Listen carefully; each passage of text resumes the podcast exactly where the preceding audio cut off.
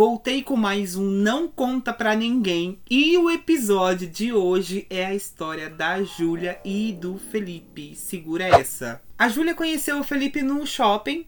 Ele era vendedor de uma loja, ela estava procurando algumas coisinhas para ela e ela entrou na loja onde ele trabalhava. Eles meio que flertaram, trocaram telefone e aí marcaram um encontro. Eles passaram a tarde inteira trocando mensagens pelo telefone e assim, as mensagens não era, ai, o que, que você tá fazendo? Não, as mensagens eram de ataque.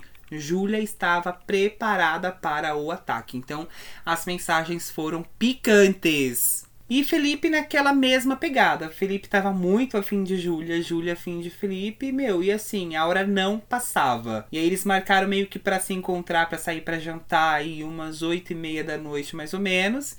E mensagem para cá, mensagem para lá, só aumentavam. Eles estavam até trocando fotos picantes ao invés de mensagens picantes, assim.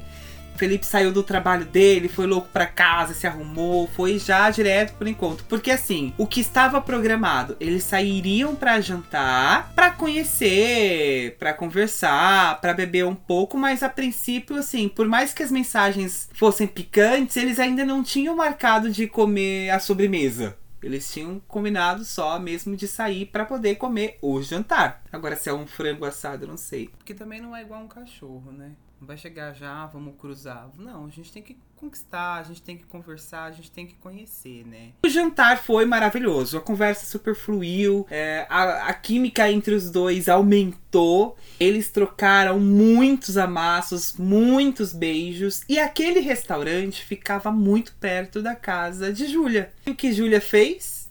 Levou Felipe para sua casa.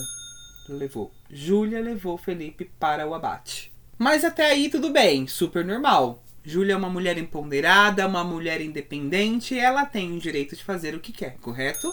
Não estamos aqui para julgar Júlia, vamos voltar aos fatos. Felipe já na casa de Júlia, super ultra mega power empolgado. E aí, beijo vai, beijo vem.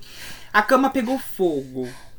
A conexão entre Júlia e Felipe foi maravilhosa. Foi top. Felipe levou Júlia aos céus e Júlia levou Felipe junto, enfim. E nessa deitada aí de conchinha, os dois pegou no sono. E só que de madrugada, mais ou menos umas duas e meia da manhã, o interfone da Júlia toca. E é o porteiro avisando ela de que o namorado dela estava na portaria. Meu, ela tava com o Felipe no quarto. Mano, ela não falou que namorava. Meu, ela correu pro quarto, ela chegou no quarto assim, super acelerada. Só que quando ela chegou no quarto, Felipe já tava meio que acordado, porque não é normal o interfone tocar duas e meia. E aí ele perguntou pra ela o que, que aconteceu. E ela falou pra ele nas pressas, assim, mano, meu namorado tá na portaria e ele tá subindo. Preciso que você vá embora agora. O Felipe, todo bagunçado, levantou rapidinho, colocou pouca roupa, colocou assim a camisa muito rápido, o short muito rápido, a cueca e o sapato ele levou na mão, já saiu pela porta, entrou na saída de emergência, que seria as escadas, e ele foi embora pelas escadas. E daí eu perguntei, falei, meu, e aí? Tipo, e o dia seguinte? O que houve? Houve alguma conversa entre vocês? E não, não houve. Felipe não quis mais falar com Júlia sei lá, também não dá pra entender qual que era da mina, mas enfim, não tô aqui para julgar também. Eu sei que eu tô aqui para dizer que o Não Conta para Ninguém de hoje é a da Júlia e o do Felipe. Amanhã pode ser o meu, o seu, o nosso, o seu vizinho, o de todo mundo. Tchau, até a semana que vem.